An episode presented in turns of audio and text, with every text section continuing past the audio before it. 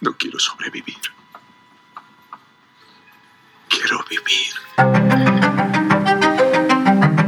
Hoy conversaremos sobre una película que salió en el 2013 y que la semana pasada, en el podcast pasado, les habíamos ofrecido traerla y conversar sobre ella y recomendarla. Y me refiero a la película 12 años de esclavitud, que es un drama histórico basado en hechos reales que refleja la lucha de un hombre por su libertad y supervivencia. Dos décadas antes de la Guerra Civil estadounidense, Salomón Northup, un hombre libre que vivía en el estado de Nueva York, fue secuestrado y vendido como esclavo. El resto les dejo para que puedan mirarla y disfrutarla.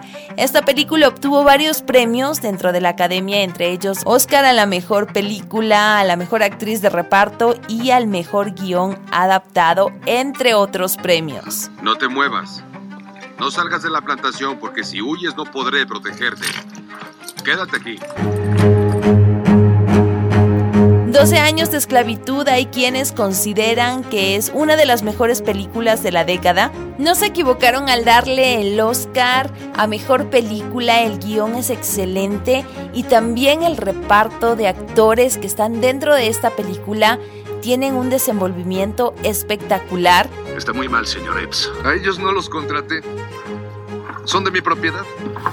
No sé qué personaje te gusta más a ti. Estoy con mi esposo Andy. No sé qué actuación, con qué actuación de todas las que hay, porque realmente hay actores muy buenos, empezando, como diría yo, por el protagonista, Tweetle Elliofford.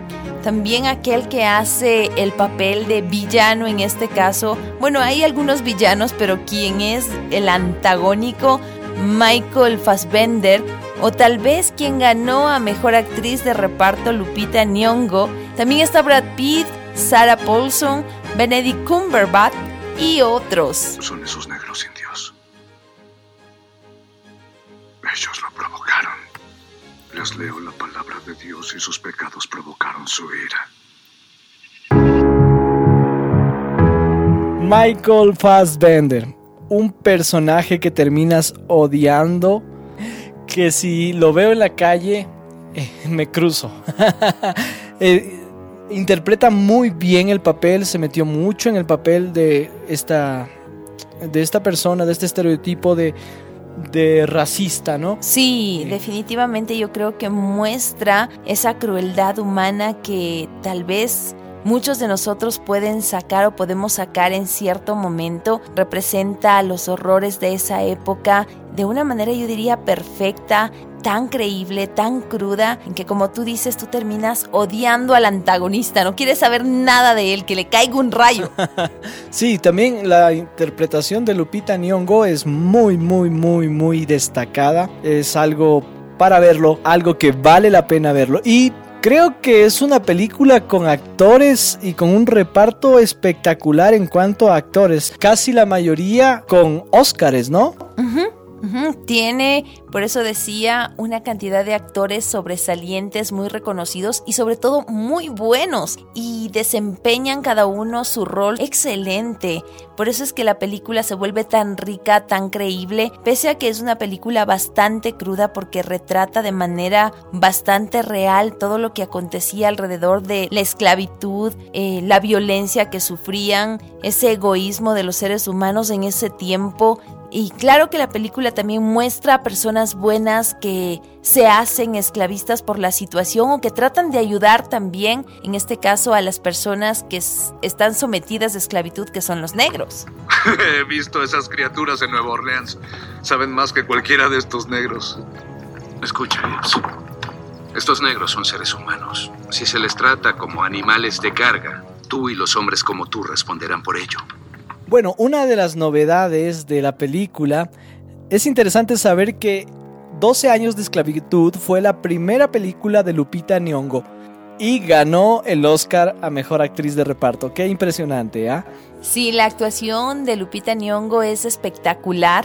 Me impactó bastantísimo el realismo con que ella vive y logra cada puesta en escena con su papel. Me encanta ese desenvolvimiento magistral que tiene, al igual que el protagonista. Debo decir que el personaje de Salomón, interpretado de maravilla por Chuitel Elliofor, es magistral también, buscando incansablemente ser libre. Eh, también la historia real del protagonista de la película es muy impactante, la forma en que termina siendo esclavo después de vivir en libertad y lo hacen pasar 12 años como esclavo, quedando impunes también los culpables. No es la típica eh, o el típico drama trágico que termina con un final feliz. La película es bastante cruda hasta el final, yo diría, y te deja bien claro que la esclavitud fue uno de los momentos más oscuros de la historia, pero yo también aplaudiría a aquellas personas que dentro de la película son pocas, pero que son buenas personas, que toman la decisión de optar por esa dignidad humana, por esa igualdad para todos los seres humanos.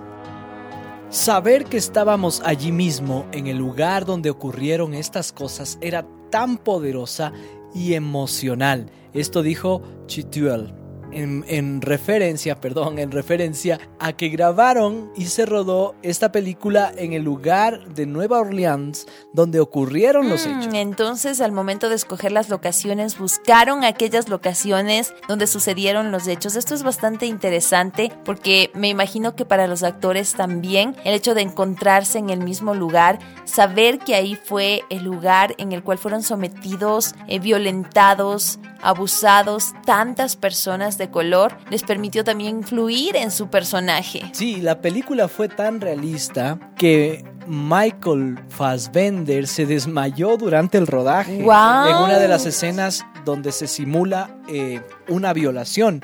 Fue tan crudo para él, fue tan fuerte y también la carga emocional de saber lo que se estaba haciendo, ¿no?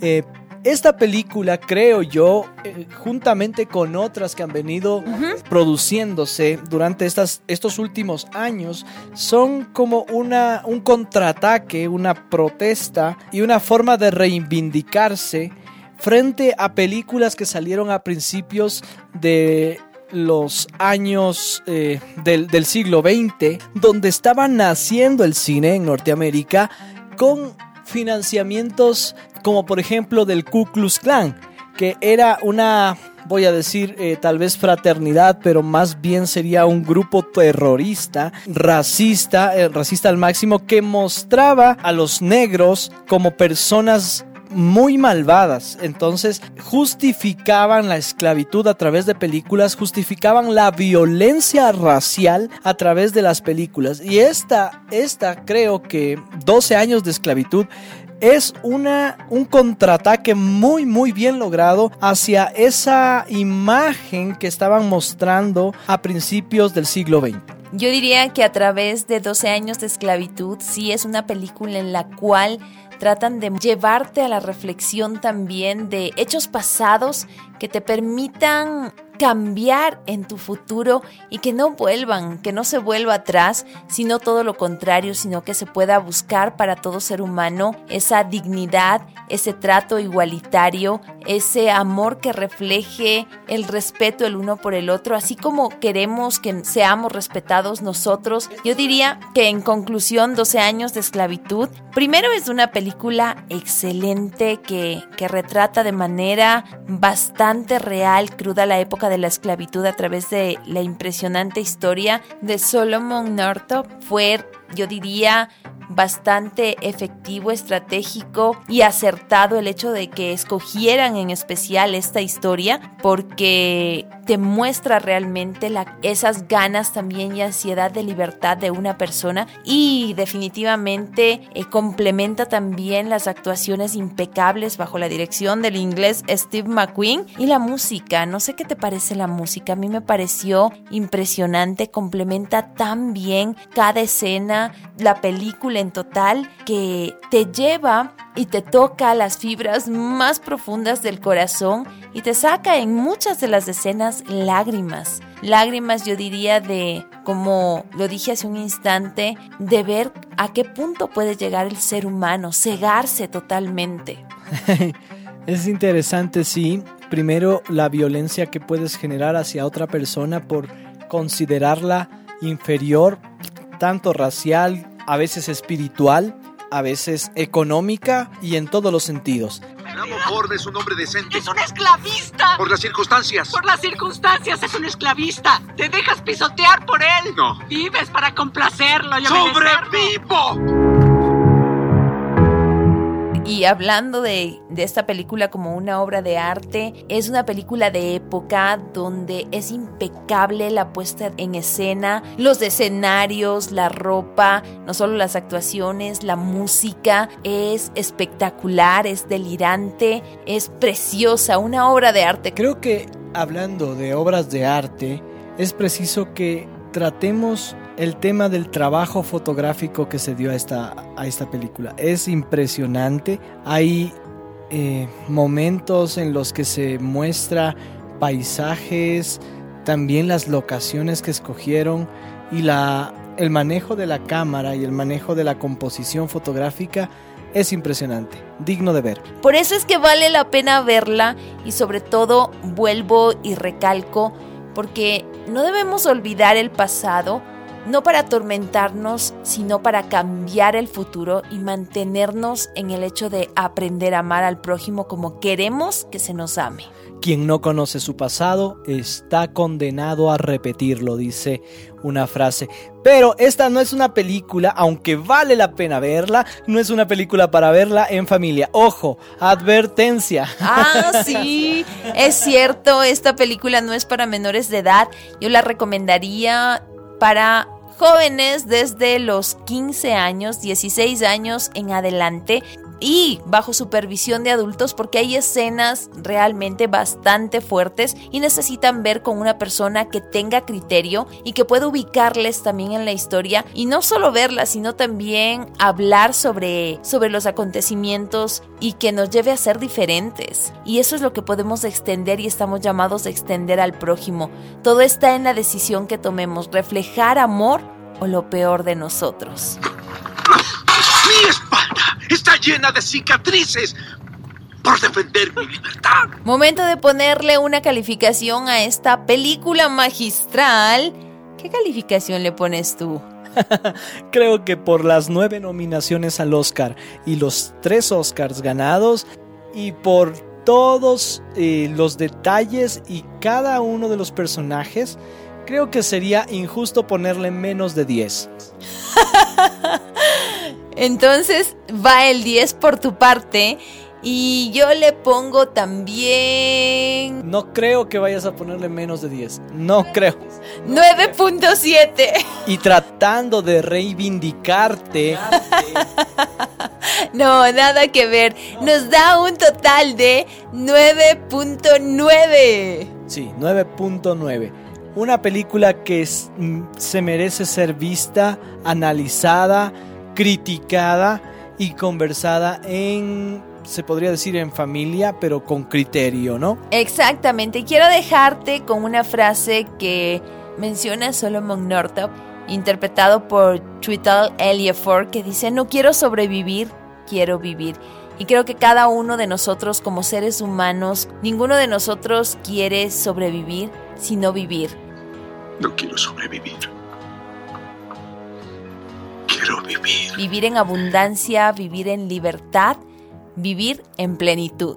Recuerda que tal vez no estamos privados de la libertad física, pero ¿qué de nuestras emociones y de nuestro espíritu está viviendo o sobreviviendo a la esclavitud que le envuelve? He hecho cosas vergonzosas para sobrevivir y por todo eso terminé aquí. No estoy mejor que si me hubiera defendido. Dios, perdóname. Esperamos que disfrutes esta película como nosotros la disfrutamos, la disfrutamos al máximo y nos ha llevado a conversar. La sufrimos también. Sí, la sufrimos al máximo, pero la, pero la disfrutamos. Sí, sí, sí. Después de verla tuve que tener un tiempo con, con Dios y perdonar a al actor saber que solamente era una interpretación, pero es, es una película, es una obra de arte, lo repito, que vale la pena ver. Bueno, tendremos otra película para recomendar la próxima semana, no te lo pierdas. Y si quieres tener opciones de otras películas, puedes también encontrar nuestras recomendadas en Vale la Pena, que está en Spotify, SoundCloud, Apple Music, Amazon Music y en Radio HCJB. Y si tú quieres recomendar películas, si quieres que hablemos de ellas acá, las analicemos, las recomendemos, escríbenos a nuestras redes sociales. Puedes encontrarme en Instagram o Facebook como Tami Torres. Será hasta la próxima. Vale la pena es una producción de HCJB.